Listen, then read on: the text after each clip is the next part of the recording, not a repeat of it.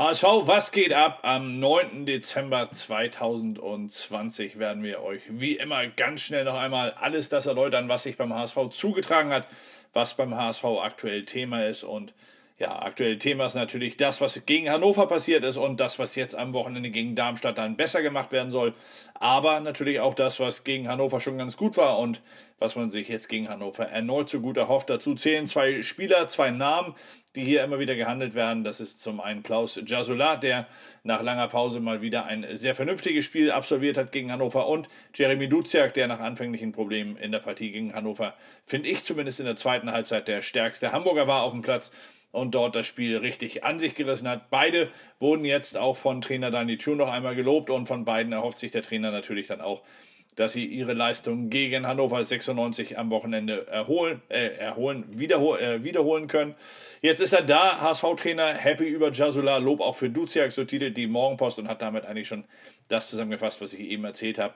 Auf jeden Fall ist man mit diesen beiden Spielern relativ zufrieden und hofft darauf, dass diese beiden dann am Ende auch die Leistung gegen Hannover wiederholen können. Im Kampf um den Aufsichtsrat, der Kampf ist nur deswegen ein Kampf, zumindest laut Bild ist er ein Kampf, weil es im Präsidium des HSV, nämlich in dem Präsidium, das die äh, Kandidaten für das äh, Aufsichtsratsgremium vorschlagen muss, gibt es Uneinigkeiten über die Richtung äh, des HSV generell und dementsprechend auch über die möglichen Kandidaten. Es geht um zwei Pflichtnachrücker. Der Aufsichtsrat soll auf sieben Personen wieder vergrößert werden. Marcel Jansen, der Präsident des HSV e.V. und Aufsichtsratsvorsitzender, hatte einen kühne Vertrauten äh, als nächsten Kandidaten im Kopf gehabt, so berichtet es zumindest die Bild.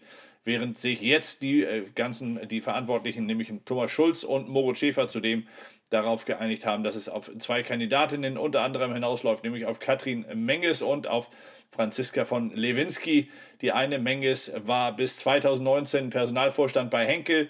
Franziska von Lewinsky gilt als Digitalisierungsstrategin und war bis vor einigen, äh, einigen Monaten noch Digitalvorstand der Agenturgruppe Fischer Appelt, also eine Agentur, die auch mit dem HSV in den letzten Jahren immer wieder zu tun hatte. Auf jeden Fall hier geht es noch ein wenig weiter. Hier wird sich noch weiter abgestimmt werden müssen, bis dann am Ende bis zu sechs Kandidaten vorgeschlagen werden können dem Beirat. Der Beirat wiederum sortiert dann aus, welche Kandidaten davon geeignet sind und von diesen geeigneten werden dann am Ende zwei den Weg in den Aufsichtsrat des HSV äh, finden. Hoffen wir mal, dass es nicht zum Kampf kommt, sondern dass es hier einfach nur ein Kampf aller zusammen darum äh, ist, der, die besten Kandidatinnen und Kandidaten hier aufzustellen.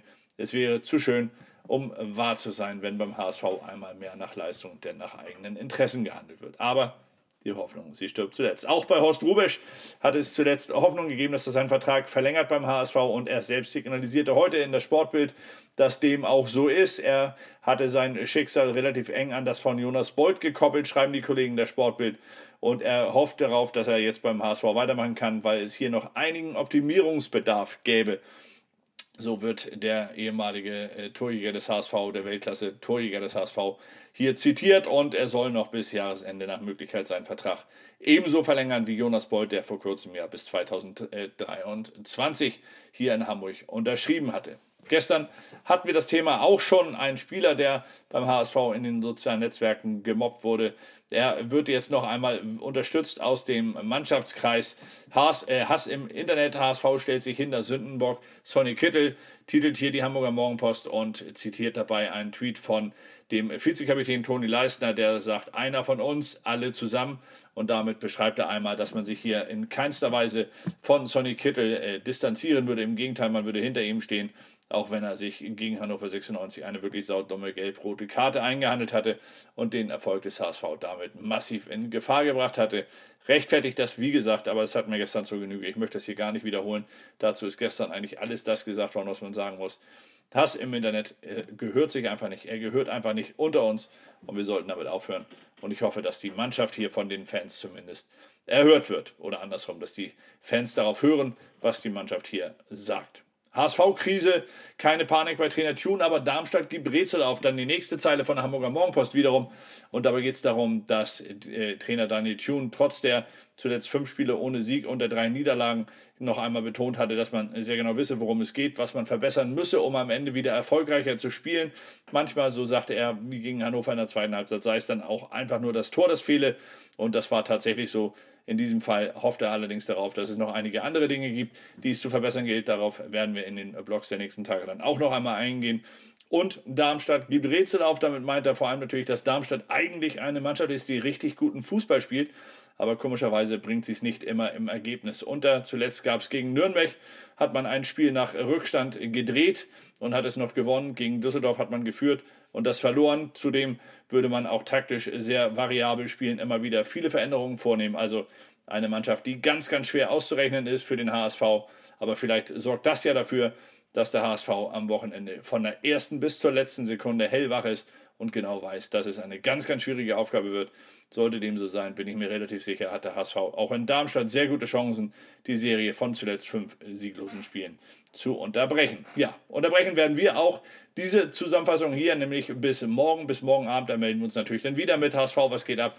Bis dahin wünsche ich euch einen, einen schönen Abend.